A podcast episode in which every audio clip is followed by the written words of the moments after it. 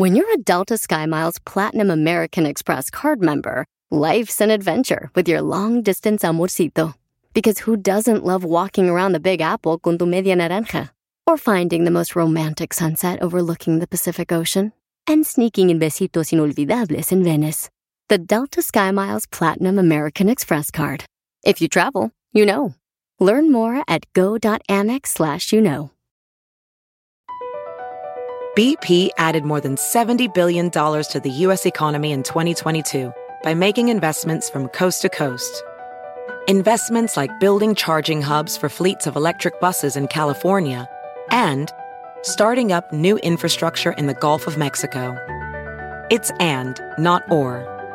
See what doing both means for energy nationwide at bp.com slash investing in America.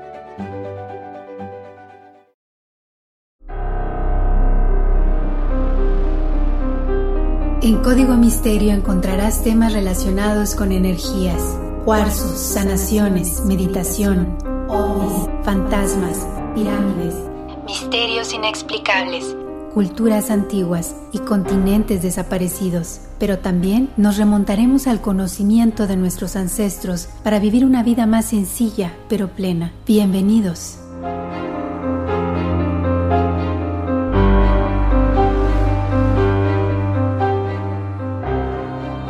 ¿Qué tal? ¿Cómo están? Bienvenidos a un episodio más de Código Misterio. Les saluda Horacio Antiveros y ya estamos por acá, otra semana, otro tema de investigación.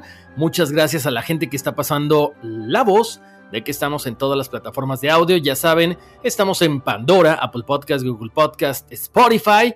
Y sí, muy prontito ya estaremos haciendo otra vez enlaces en vivo como lo hacíamos los martes, ¿no? Con el famoso chat de los martes, así que estamos preparando algunos temas y prontito estaremos platicando con ustedes, así que vayan preparando sus historias, me encantaría conocer todo lo que, bueno, pues les ha pasado, que tiene que ver con, bueno, precisamente temas paranormales, este, desde fantasmas, premoniciones, cositas así por el estilo, ¿no? Oigan, pues no cabe duda, una semanita bastante intensa, por ahí hubo muchos avistamientos, hubo muchas cosas, hubo muchos memes, por supuesto, gracias a la gente que, que le encantan esos memes. Saludos a la gente que nos está escuchando estaba viéndolo otra vez el mapa, a la gente de Alaska, a la gente de Australia.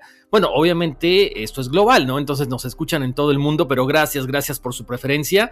Eh, gracias por estar ahí, como siempre, descargando el podcast, que eso es algo bien importante para mí. Pasando la voz de que estamos en todas las plataformas, de que estamos en las redes sociales como Código Misterio, en Facebook y en Instagram.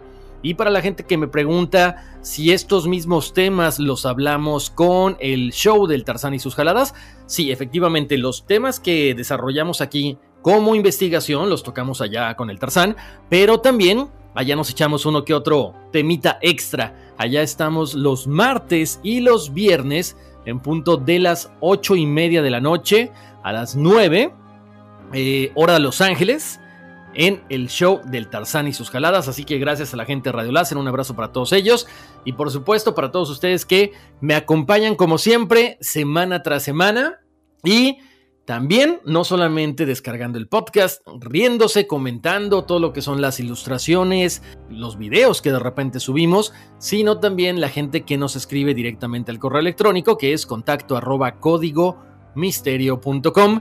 También les recuerdo, pueden hacer compra de muchos artículos directamente en mi tienda horacioontiveros.com y si están buscando un poquito de relajación, desestrés y muchas cosas de bienestar integral, ahí está la plataforma también a su disposición que es todosporelnes.com o en inglés allforness.com en versiones de podcast y en versiones de YouTube también y por supuesto entrevistas corporativas, entrevistas con expertos que nos, que nos enseñan y nos ayudan a meditar, a enfocarnos en las cuestiones laborales, pero también sobre todo a tratar de cuidar nuestro cuerpo y nuestra mente como un ente global. Oigan, por cierto, les quería preguntar, no sé si algunos de ustedes que nos está escuchando ya vio la película del exorcismo de Dios. Yo vi los cortos, pero aquí en Estados Unidos no ha salido, la ando buscando. Dicen que está muy buena. Así que si ustedes ya la vieron, díganme, ¿está recomendable? ¿No está recomendable? ¿Qué tal está? Yo me muero de ganas de verla, pero no crean, sí me da mellito, ¿eh? Me dio miedo, me dio miedo.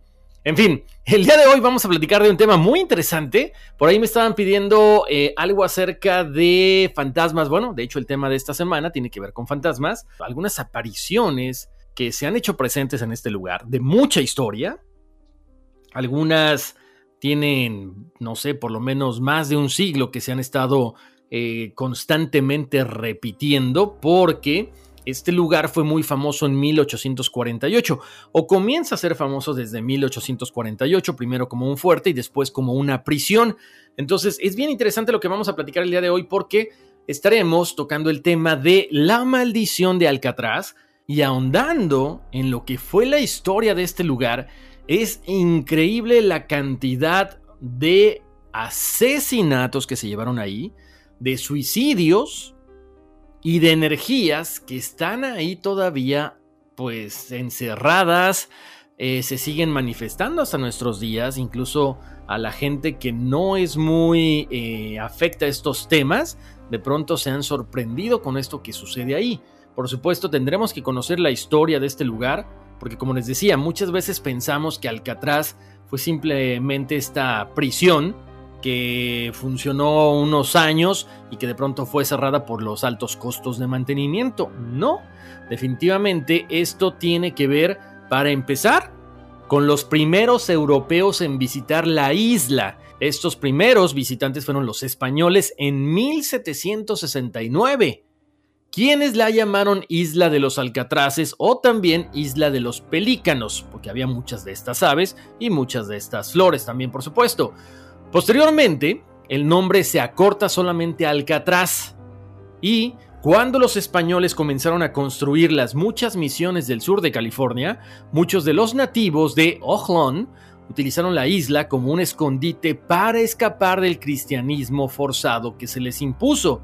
Posteriormente, para 1848, después del final de la Guerra México-estadounidense, California junto con la isla queda bajo el control de los Estados Unidos y no pasa mucho tiempo antes de que el ejército de los Estados Unidos se diera cuenta de la posición estratégica de la isla como un sitio defensivo para la bahía de San Francisco y comenzara el trabajo de construcción de una fortaleza para 1853. La construcción comenzó con un muelle, tiendas, cuarteles y oficinas. Poco a poco fueron incorporando a este plan bueno, la cuestión de defensa, los trabajadores volaron la roca y colocaron ladrillos y piedras para crear muros alrededor de la isla. Para 1854 se completa el faro y se montaron 11 cañones. A partir de ese momento, bueno, toda la cuestión de asesinatos y abusos es cuando empieza a cobrar fuerza. El resto de la fortaleza tardó varios años en completarse, ya que la mayoría de los trabajadores de toda esa área, acuérdense, estaban mucho más interesados en la fiebre del oro que en estar trabajando para construir un fuerte. Otra causa del retraso fue la falta de materiales de construcción de calidad, porque chéquense nada más, esto es inaudito. Obvio, se extrajo mucha arena de la isla muy cercana que se llama Isla Ángel, pero gran parte del granito utilizado en el edificio tuvo que importarse de China. Las primeras muertes en esta isla ocurrieron en 1857, cuando la tripulación estaba excavando un camino entre el muelle y la caseta de vigilancia, cuando de pronto un deslizamiento de tierra de 7.000 yardas cúbicas enterró a varios de los trabajadores y dos hombres murieron. Los demás aparentemente sí fueron rescatados, pero como siempre, eso es lo que nos dicen. Acuérdense, había mucha gente trabajando en este lugar. Entonces, a partir de ese momento es como que ya empieza la muerte a rondar esta fortaleza, esta cárcel. La fortaleza tomó forma lentamente y, por supuesto, iba creciendo todo lo que estaba alrededor. Se construían carreteras, había dependencias adicionales y la posición defensiva final, que se le llamó posteriormente Ciudadela. Quedó completada en 1859 y la fortaleza incluía una hilera de posiciones de armas cerradas para proteger el muelle, una caseta de vigilancia fortificada para bloquear el camino de entrada y la ciudadela de tres pisos en la cima de la isla, que servía como cuartel armado y la última línea de defensa. El único acceso a la ciudadela era un puente levadizo sobre un foso profundo y seco que rodeaba todo el edificio. La estructura fue diseñada para albergar hasta 200 soldados con provisiones que podrían resistir un asedio de cuatro meses.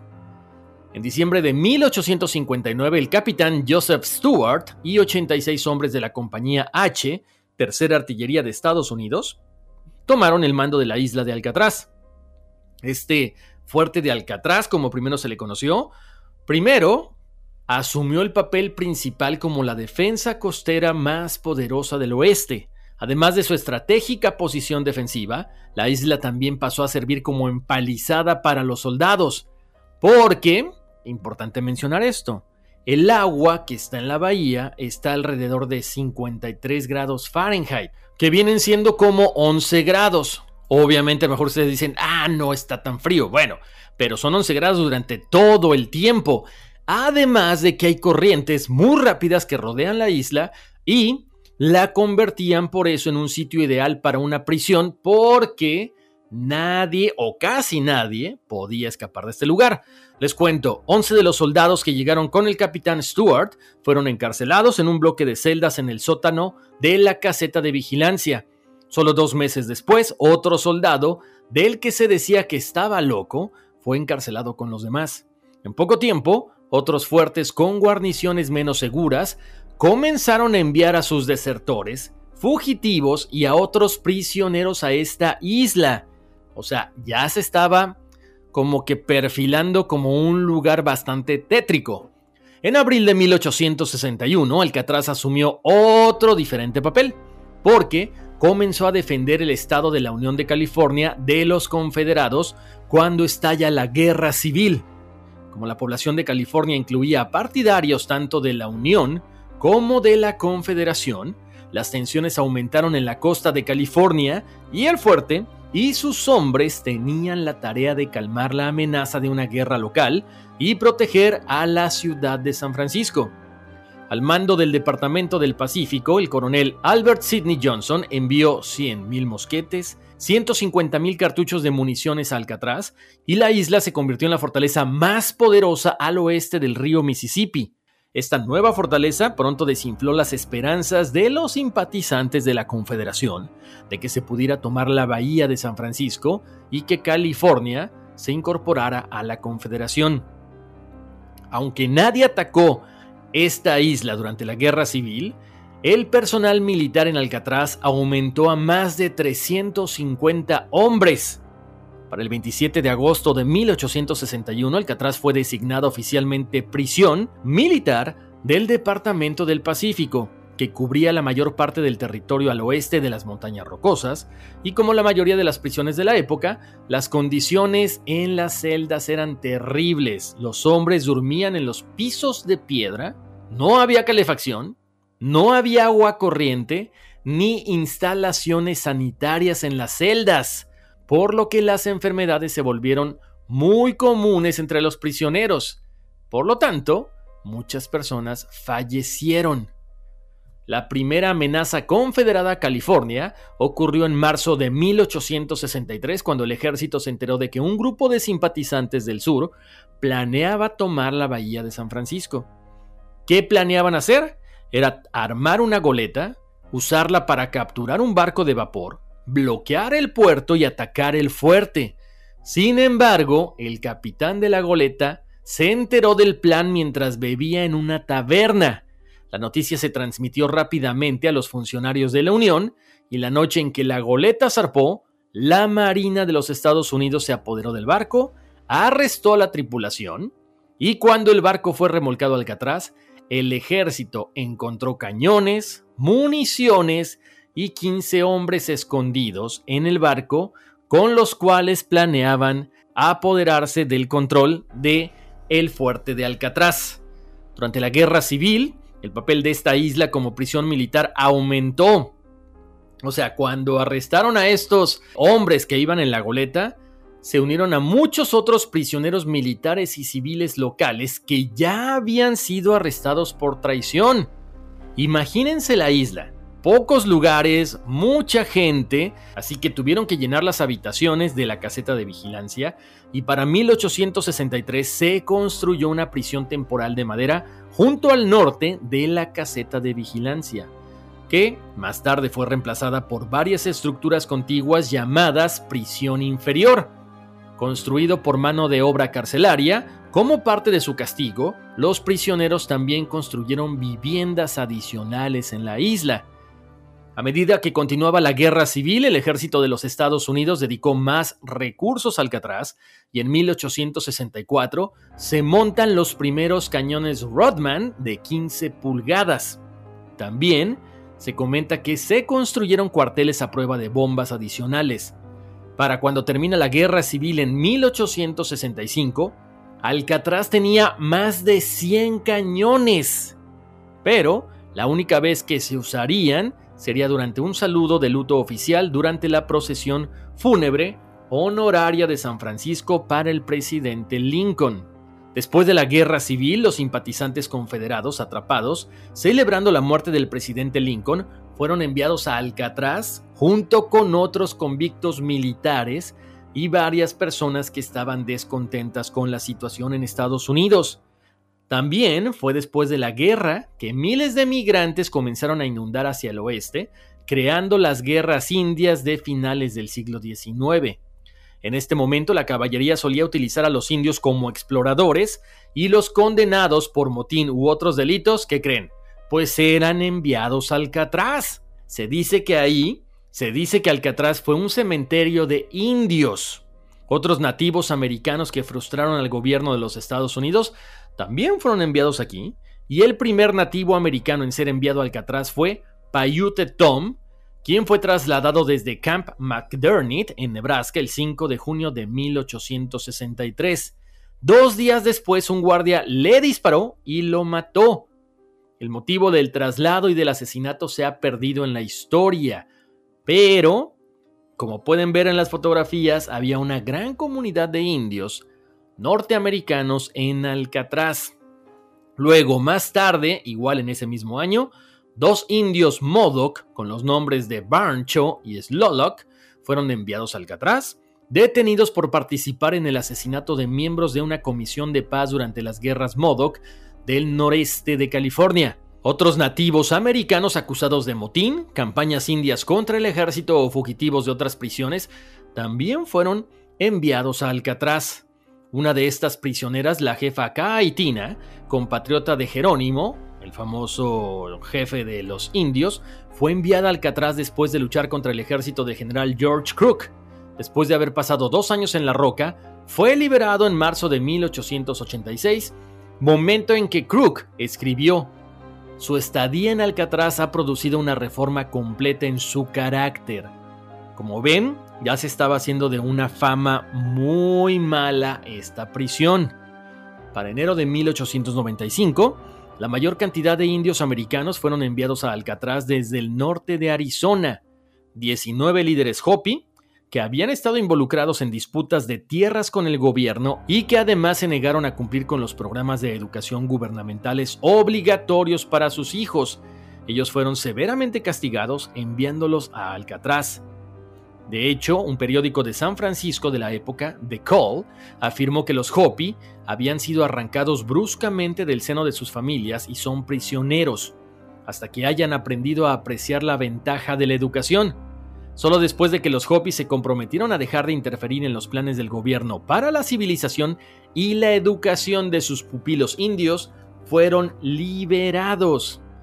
A fines del siglo XIX el complejo penitenciario albergaba un promedio de 100 hombres y durante este tiempo los viejos cañones fueron retirados. Para 1891 solo quedaban 7 durante la Guerra Hispanoamericana de 1898, miles de tropas pasaron por San Francisco, Asia o regresando de Filipinas. Aquí se puso una vez más muy fuerte y muy oscura la cosa, porque a su regreso, muchos soldados que habían participado en esta guerra traían enfermedades tropicales contagiosas. Los hospitales de San Francisco se llenaron Muchos de estos soldados regresaron como prisioneros y los mandaron a Alcatraz porque ahí había un hospital también. Por lo tanto, muchos prisioneros contrajeron enfermedades y por supuesto muchos de ellos murieron a causa de estas. Durante este tiempo, cuatro prisioneros intentaron llegar a tierra firme en una tina de mantequilla, pero fueron devueltos a la isla por las fuertes corrientes. ¿Pero qué creen? A pesar de que llegaba mucha población a esta prisión y mucha gente fallecía, la población seguía aumentando. Estamos hablando en este punto que había más o menos aproximadamente 400 personas, por lo que se construye otro complejo penitenciario donde estaba el patio de armas. Esta fue llamada prisión superior, constaba de tres celdas de madera con dos niveles cada una y estaban rodeados por una empalizada. Durante los siguientes años se agregaron edificios de apoyo adicionales a la prisión superior y a la prisión inferior se le convirtió en talleres para el trabajo penitenciario. Tanto la prisión superior como la inferior se convirtieron en trampas sobre todo cuando había fuego, porque en 1902 el fuego de una lámpara de aceite casi destruye la prisión inferior. Para 1906, cuando el terremoto golpeó San Francisco y quemó gran parte de la ciudad, los funcionarios tuvieron que evacuar a 176 prisioneros de Alcatraz durante nueve días. Ahí se dieron cuenta y reconocieron los peligros de incendio de Alcatraz, por lo que construyeron nuevos cuarteles de hormigón por mano de la obra penitenciaria.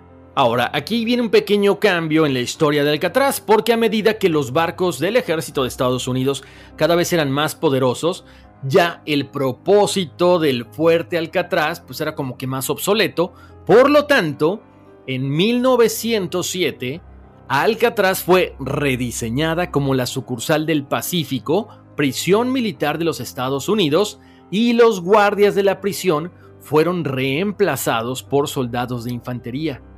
Ahí es cuando empiezan los nuevos proyectos, empiezan a acomodar a varios prisioneros militares y durante la Primera Guerra Mundial la prisión albergó a prisioneros de guerra alemanes. La parte superior fue demolida y se construyó una enorme casa de celdas sobre el sótano y el foso de la ciudadela. La nueva casa de celdas fue terminada en 1912 y era el edificio de hormigón armado más grande del mundo en ese momento y contenía cuatro bloques de celdas con un total de 600 cuartos. Ahí ya cambiaron las condiciones. Cada cuarto o cada celda tenía un baño y electricidad. Para 1915, la isla de Alcatraz pasó a llamarse Sucursal del Pacífico, cuartel disciplinario de Estados Unidos, y puso un nuevo énfasis en la educación y la rehabilitación. Los hombres condenados por delitos menos graves pronto asistieron a un entrenamiento militar, educación de recuperación y capacitación vocacional. El plan tuvo tanto éxito que muchos soldados fueron reincorporados al servicio activo después de cumplir sus sentencias. A los presos con delitos más graves no se les dieron estas oportunidades y fueron dados de baja deshonradamente del ejército después de cumplir sus condenas.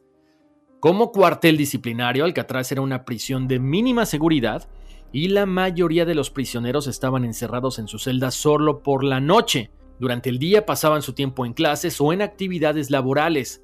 A lo largo de estos años, varios reclusos intentaron escapar de la isla subiendo a lanchas, nadando o agarrados a objetos de madera.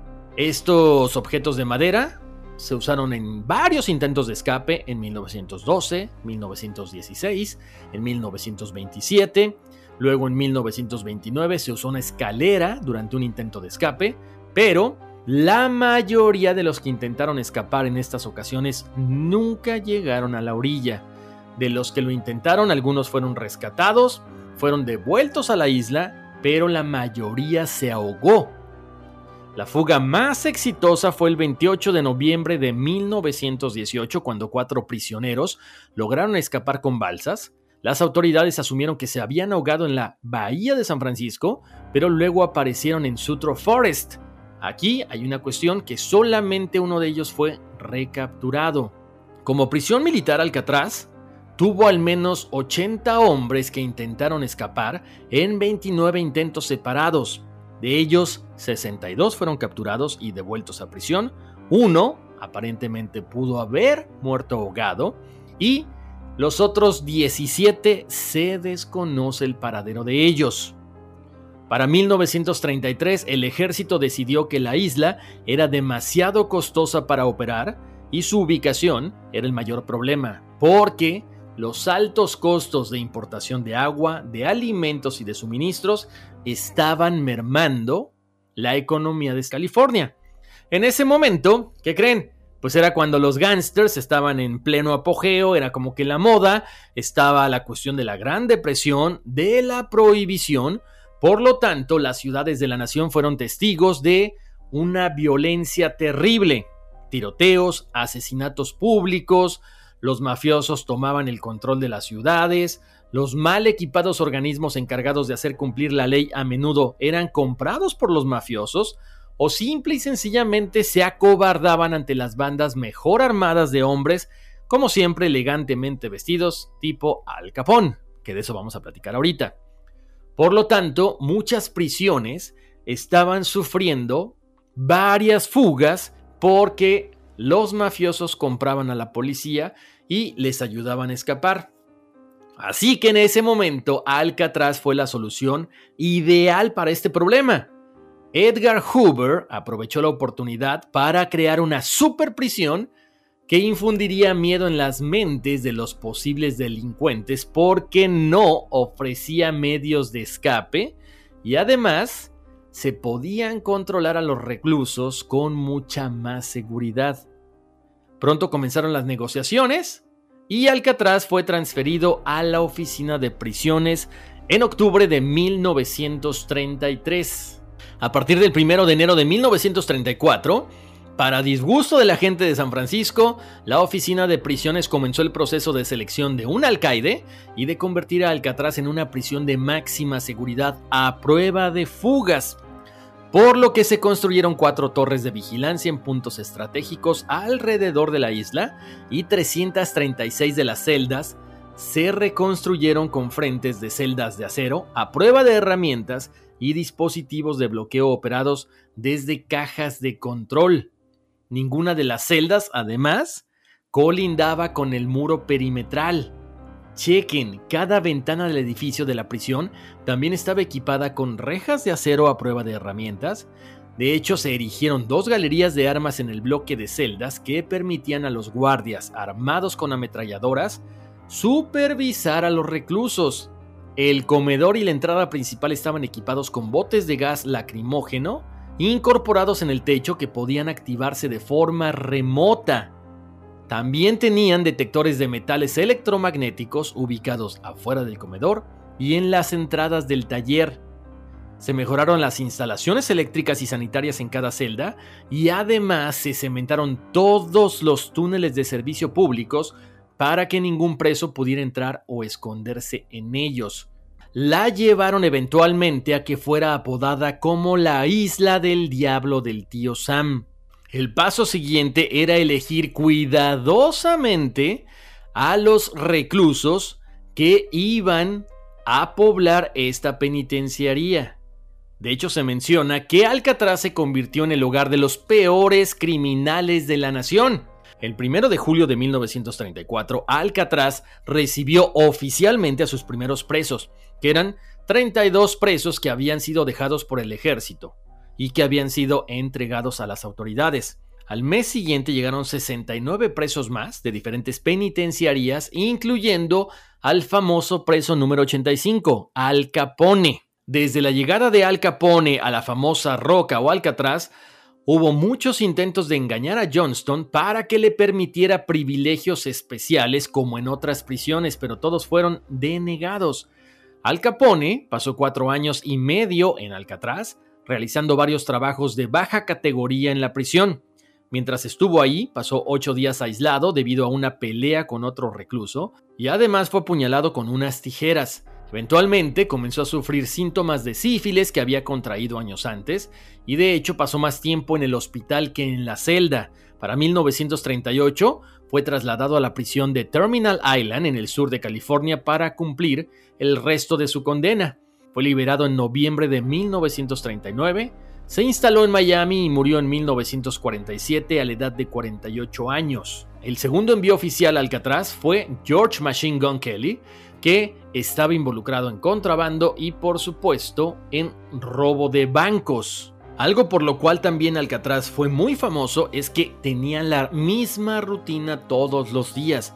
Los presos se despertaban a las 6 y 30 de la mañana, ordenaban sus celdas, se lavaban y luego marchaban en silencio al comedor. Después de desayunar, se les asignaban varias tareas y después de la cena se les encerraba nuevamente en sus celdas. Las reglas estrictas requerían conteos de reclusos cada media hora. Por lo tanto, muchos de los internos consideraban que este era un castigo insoportable. Además, a los presos solo se les permitía hablar durante las comidas, en el patio los sábados y durante tres minutos durante las pausas laborales de la mañana y la tarde. Posteriormente, la política de silencio se relajó mucho más, pero en los informes de la prisión se comenta que los reclusos decían que se estaban volviendo locos por la severa regla del silencio.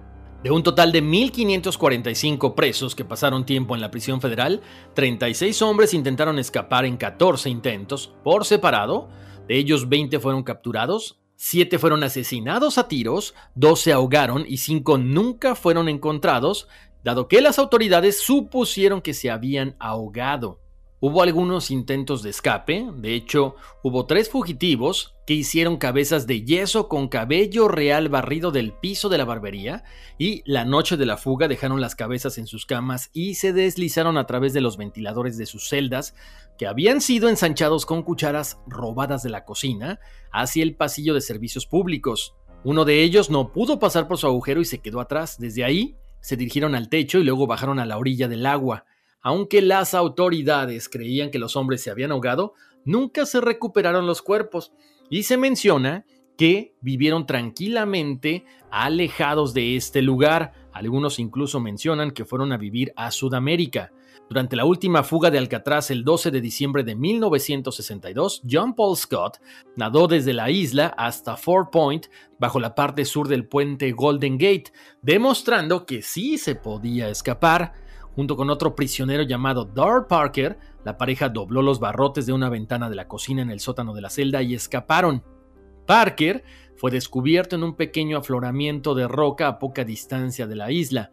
Sin embargo, Scott, que era mejor nadador, llegó, como les dije, hasta abajo del puente Golden Gate, Después colapsó por el agotamiento, la hipotermia, lo encontraron dos jóvenes que pidieron ayuda y de ahí lo llevaron a un hospital militar y posteriormente fue devuelto a Alcatraz. Como les comentaba hace rato, bueno, Alcatraz, definitivamente por los altos costos que implicaba su mantenimiento por la ubicación aislada, el deterioro de las instalaciones, era básicamente incosteable, por lo tanto, decidieron cerrarla. Después de estas fugas, se dieron cuenta de que Alcatraz ya no estaba funcionando como antes. ¿Por qué? Porque era muy caro su costo, la ubicación de la isla era un poco aislada, las instalaciones estaban deteriorando, por lo que el fiscal general Robert Kennedy cerró oficialmente Alcatraz el 21 de marzo de 1963 y es cuando los últimos 27 reclusos que estaban en la isla fueron sacados. A partir de ese momento, bueno, pues escribió toda una historia. Como les decía, durante sus 29 años de funcionamiento como prisión federal, la isla envuelta en niebla tuvo a más de 1.500 hombres bajo reglas y privaciones intolerables, que esto es de lo que nos enteramos. Algunos exprisioneros continúan contando historias de adentro de la prisión y dicen que eran terribles, que muchos presos prefirieron la muerte a continuar con el encarcelamiento. Eran tantas cosas y tantos abusos que se vivían ahí que durante un tiempo, en vez de Alcatraz, se le denominaba como Hellcatraz. ¿Por qué? Porque había suicidios, abusos, asesinatos bajo el sistema de reglas severas y estrictas de la prisión. Las infracciones de las reglas llevarían rápidamente a un prisionero al bloque D escuchen bien, bloque D, de dedo, conocido como la unidad de tratamiento. Ahí los hombres podían salir de sus celdas de 4 por 8 solo una vez cada 7 días para darse una ducha de 10 minutos y los castigos más severos incluían confinamiento solitario, en total obscuridad, durante días sin liberación o confinamiento en estas cajas de acero. Y por eso se dice que mucha gente terminó loca. O sea, mucha gente fue asesinada, tanto por algunos oficiales, por algunos guardias, otros por algunos reclusos, otros más se suicidaron, otros murieron por enfermedades, pero muchos también enloquecieron. El 12 de octubre de 1972, el Congreso creó el Área Recreativa Nacional Golden Gate y es cuando Alcatraz pasa a formar parte del Servicio de Parques Nacionales. Y con esto, básicamente estamos contando la historia de lo que fue el fuerte de Alcatraz y posteriormente la prisión de Alcatraz. Vamos a ir a una pausa, pero regresando, comentaremos ya algunas de las cosas extrañas que se han vivido ahí pero mientras tanto, también vayan a checar las imágenes, las fotografías que están en las redes sociales de Código Misterio, porque están impresionantes. Hay dos avistamientos de fantasmas que en serio le ponen a uno la piel chinita. Vamos y regresamos. Así suena tu tía cuando le dices que es la madrina de pastel para tu boda. Y cuando descubre que ATT les da a clientes nuevos y existentes nuestras mejores ofertas en smartphones eligiendo cualquiera de nuestros mejores planes. Descubre cómo obtener el nuevo Samsung Galaxy S24 Plus con AI por cuenta nuestra con intercambio elegible. Conectarlo cambia todo. ATT. Las ofertas varían según el dispositivo, están sujetas a cambios. La oferta del S24 Plus de 256 GB disponible por tiempo limitado, sujeto a términos y restricciones. Visita tt.com diagonal S-US diagonal Samsung para más detalles. Estamos de vuelta aquí en Código Misterio, les saluda Horacio Antiveros y continuamos con el tema de la maldición de Alcatraz. Como se dieron cuenta ya platicamos acerca de toda la historia, ¿no? Todo lo que estuvo sucediendo en este lugar y que precisamente provocó pues todas estas energías encerradas, malas vibras, asesinatos, muertos por enfermedad, personas que se volvieron locas y los guardias afirmaban que en el interior de esta prisión ocurrían fenómenos extraños pese a que la versión oficial, como les decía hace ratito antes de la pausa, de que esta prisión fue cerrada por los altos costos de mantenimiento, muchos testigos e investigadores sostienen que no necesariamente fue eso, sino que también otras cosas que se estaban saliendo de control. Estaban pasando cosas terroríficas aquí. Primero, se hablaba de voces de gritos que quedaron registrados en grabadoras, se hablaba de presencias, de celdas malditas y hasta de reclusos fantasma. Son muchos los que aseguran haber visto a presos como Robert Flanking Stroud, que era el famoso hombre pájaro. Otros afirman que escuchan gritos y lamentos, incluso hasta canciones de la época de cuando funcionaba la prisión. De hecho, hay una zona que da especial impresión a aquellos que visitan este lugar, que se le llama The Hole, y este espacio comprende las celdas 9 a la 14 del bloque D, por eso les decía hace ratito, acuérdense del bloque D, o sea, es como que uno de los lugares con más energía.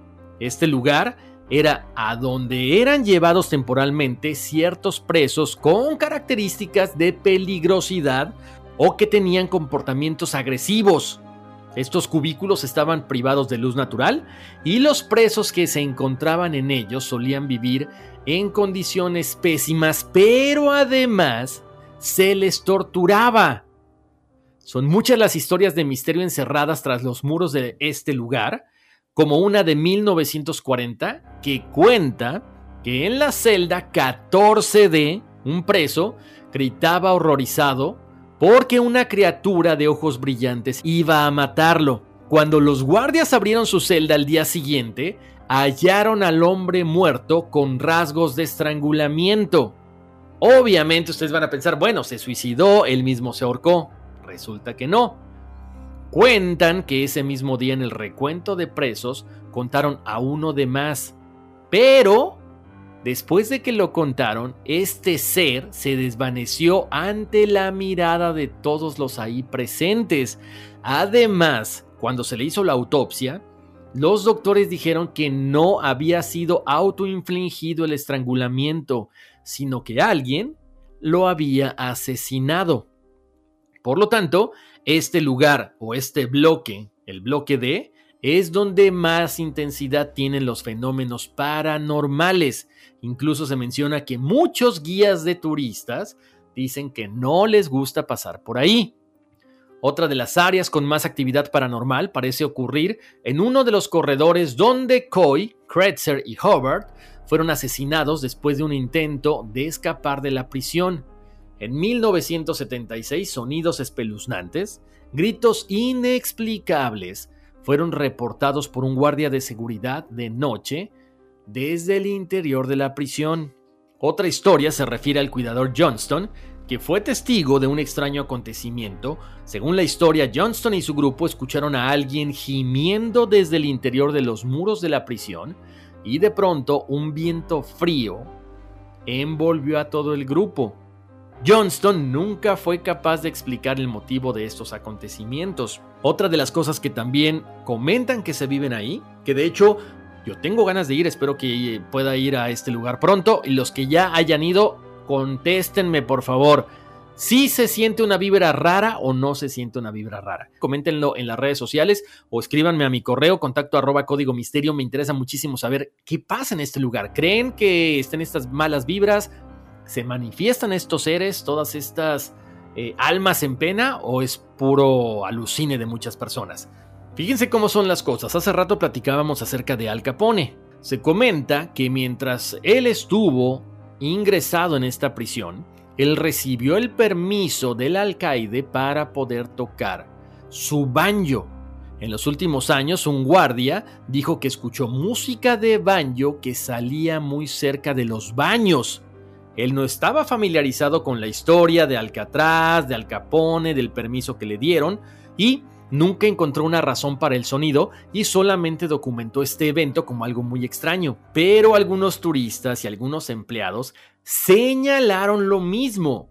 Ellos escucharon el sonido de un banjo que provenía de los muros de la prisión. Hay otros eventos que incluyen varios testimonios de guardias, de turistas también, que sostienen que de repente les llegaba olor a humo, pero no encontraron fuego, pero sí se escuchaban gritos, llantos y gemidos que se hacían presentes tanto al personal militar, a los turistas o a los empleados del lugar. Desde que abrió Alcatraz como fuerte, desde sus primeros visitantes han circulado cuentos y leyendas de la isla desde hace varios siglos.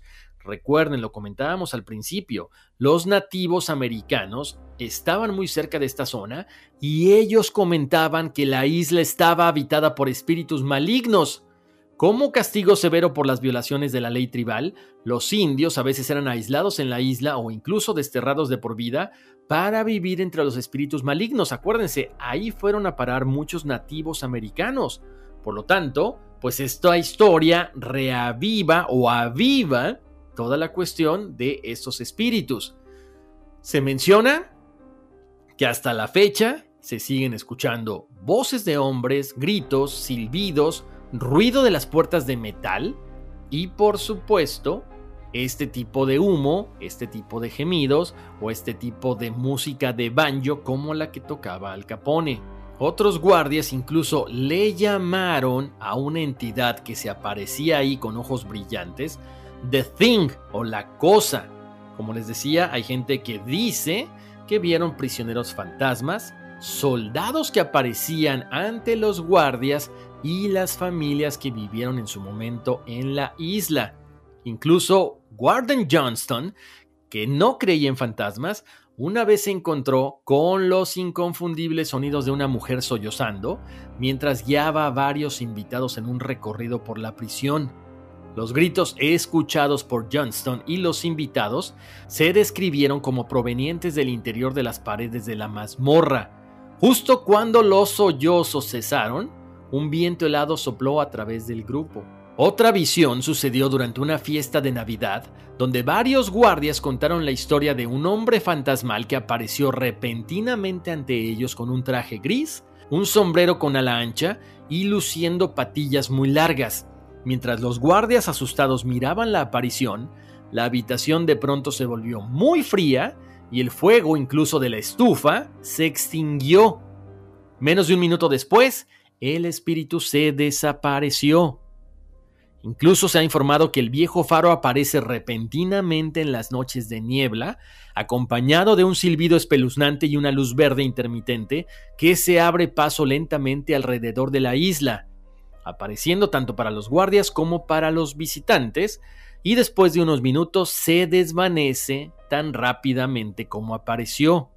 Cuando la prisión estaba abierta, muchos guardias contaron que escuchaban cañones, disparos acompañados de gritos que eran tan reales que enviaron a los guardias al suelo creyendo que los prisioneros de alguna manera habían escapado y obtenido armas. Después de ponerse a cubierto, los guardias miraban con cautela y se daban cuenta de que nada de lo que habían escuchado era real. Obviamente estos incidentes nunca pudieron ser explicados. Otra experiencia de los guardias que se informó con frecuencia fue el olor a humo, como les comentaba hace ratito, que provenía de un cuarto de lavado, que parecía como si estuviera ardiendo. El humo era de color negro y era tan denso que los guardias tuvieron que salir de la habitación. Minutos después, la misma habitación estaba completamente libre de humo. Un exguardia que trabajó en la prisión en la década de 1940 informó que sus compañeros a menudo veían la presencia fantasmal de un hombre vestido con un atuendo de prisión de finales de 1800 caminando por el pasillo junto a las celdas. Cuando los autores Richard Weiner y Nancy Osborne, autores del libro Haunted Houses, hicieron un viaje a Alcatraz, también sintieron sensaciones espeluznantes en este bloque D, específicamente en la celda 14D, cuando la pareja entró en la celda, junto con un guardia, todos sintieron unas fuertes vibraciones y hormigueo en manos y brazos. Ellos estaban convencidos de que algo o alguien estaba ahí. Osborne dice que nunca había sentido tanta energía psíquica en un solo lugar. Luego el coautor del libro Haunted Alcatraz, Michael Curry, también describió haber recibido impresiones psíquicas cuando visitó la famosa celda 14D. Él tuvo también sensaciones de hormigueo y cuenta que vio a un hombre pequeño con la cabeza rapada que contó que los guardias lo golpearon, le rompieron las piernas y lo dejaron en el confinamiento solitario. En otra ocasión, cuando el renombrado cazador de fantasmas Richard Sennett y un psíquico pasaron la noche en esta prisión, se encerraron en la celda 12D, donde se dice que un espíritu maligno tiene su hogar. Cuando la puerta de acero se cerró, el cazador de fantasmas comenta que sintió unos dedos helados alrededor del cuello, mientras experimentaba varias visiones psíquicas de cuerpos de hombres retorcidos y desmembrados. También se comenta que en el cuarto de lavado en el bloque C tiene una presencia invisible. Cuando un equipo de noticias de CBS llevó a la psíquica Sylvia Brown junto con el ex convicto Leon Thompson, Sylvia se encontró de inmediato con una presencia invisible y fuertes impresiones de violencia en este cuarto de lavado. Ella describía a un hombre alto con la cabeza calva y ojos pequeños y brillantes. Leon Thompson, el ex convicto, se adelantó y le dijo, Recuerdo muy bien a Butcher. Era un asesino a sueldo antes de que lo atraparan. Su nombre era A.B. Maldowitz, pero le llamaban carnicero. Otro preso lo mató aquí en el cuarto de lavado. Una vez que los registros de la prisión fueron revisados, efectivamente se corroboró de que ahí había sido asesinado el famoso carnicero. También en la antigua sala del hospital, el personal de Alcatraz había escuchado a menudo voces y gritos de los reclusos, que a menudo eran amarrados a una mesa hasta que se calmaban. También se escuchan voces en el antiguo comedor. Como les decía, entre todas las historias contadas por el personal, por los turistas, se encuentran inexplicables golpes, pasos, gritos sobrenaturales, puertas de celdas que se cerraban misteriosamente por sí solas, gemidos, cadenas y la constante sensación de ser observado. Antes de irnos les voy a contar la historia de las dos fotografías que pusimos o que publicamos y donde se ven los fantasmas. La primera es la de una turista que visitaba esta prisión y de pronto fotografió un calabozo y registra la presencia de una extraña joven de otra época. Los turistas que tomaron esta foto son Sheila Sillery Walsh y Paul Rice. La imagen es impactante porque a través de esta ventana incrustada en una pared de hierro que separa lo que en su momento era el lugar en el que los reclusos recibían visitas, se ve claramente una joven. Ahí hay una foto muy clara de cómo se ve normal y cómo esta aparición de pronto se ve en este pequeño recuadro o en esta pequeña ventana. Aparentemente su mirada va directo hacia la cámara y además lo más curioso del caso es como que el contorno del cuerpo se ve borroso. Lo interesante del caso es que en ese cuarto no se permiten visitantes. Por lo tanto estamos hablando de un caso 100% real. Y luego la otra foto también tiene que ver con otro fantasma y en este caso son tres personas que iban de la misma universidad, ellos recorren Alcatraz durante el verano, esta foto fue tomada con una cámara del teléfono de una niña y ella dice que en cuanto vio la foto, se la compartió a su amigo, pero no la quiso guardar. Si checan, se ve una mujer sentada en el asiento del conductor del camión. Y obviamente dicen lo mismo, cuando tomaron la foto no había nadie. Ellos tomaron la foto porque les encantan los autos, los camiones clásicos, y estaban simple y sencillamente esperando o haciendo tiempo para tomar la fotografía. Ellos tomaron la foto cuando de pronto se dieron cuenta de que había una mujer ahí. Esto es increíble. Oigan, pues yo puedo seguir aquí horas y horas y horas platicando acerca de Alcatraz, acerca de la maldición de Alcatraz. Les agradezco muchísimo su tiempo. Hay varias películas de Alcatraz, pero bueno, ninguna habla básicamente de fantasmas, ¿no? Casi todos son... Eh, no sé, de escapes de Alcatraz, de algunos personajes de ahí. Hace algunos años había una serie muy buena que precisamente hablaba de la gente que había fallecido ahí, que de repente regresaban, pero en los tiempos modernos. Desgraciadamente no funcionó, se acabó, pero bueno, si la pueden ver, creo que duró una o dos temporadas, fue muy interesante y luego la cancelaron. Oigan, me va a encantar leer todos sus comentarios, sobre todo los que viven allá en la costa oeste. Si han tenido la oportunidad de ir a este lugar, cuéntenme sus experiencias, díganme si se siente esta vibra, si se ven cosas, si tienen fotos, compártanlas por favor. Como siempre, les agradezco muchísimo su tiempo, que pasen la voz de que estamos en todas las plataformas de audio, Pandora, Apple Podcast, Google Podcast, Spotify, que estamos en, obviamente, en Facebook y en Instagram, de que estaremos por ahí haciendo próximamente el chat de los martes, o sea, nos conectaremos en vivo otra vez. Pero bueno, como siempre, les mando abrazos, bendiciones y vámonos, que aquí espantan. Across America, BP supports more than 275,000 jobs to keep energy flowing.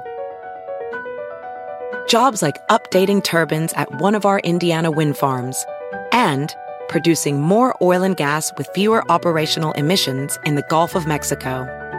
It's and, not or. See what doing both means for energy nationwide at bp.com slash investing in America. It's your time. Join global thought leader, executive producer, and New York Times bestselling author T.D. Jakes and today's leading culture shifters for an experience unlike any other. At the 2024 International Leadership Summit, spiritual and business leaders can gain the practical tools they need to maximize their timing for success. With world class discussions, breakout sessions, and networking opportunities, this is where your dreams turn into reality. Timing is everything, and your time is now. March 21st through 23rd in Dallas, Texas. Register today at thisisils.org.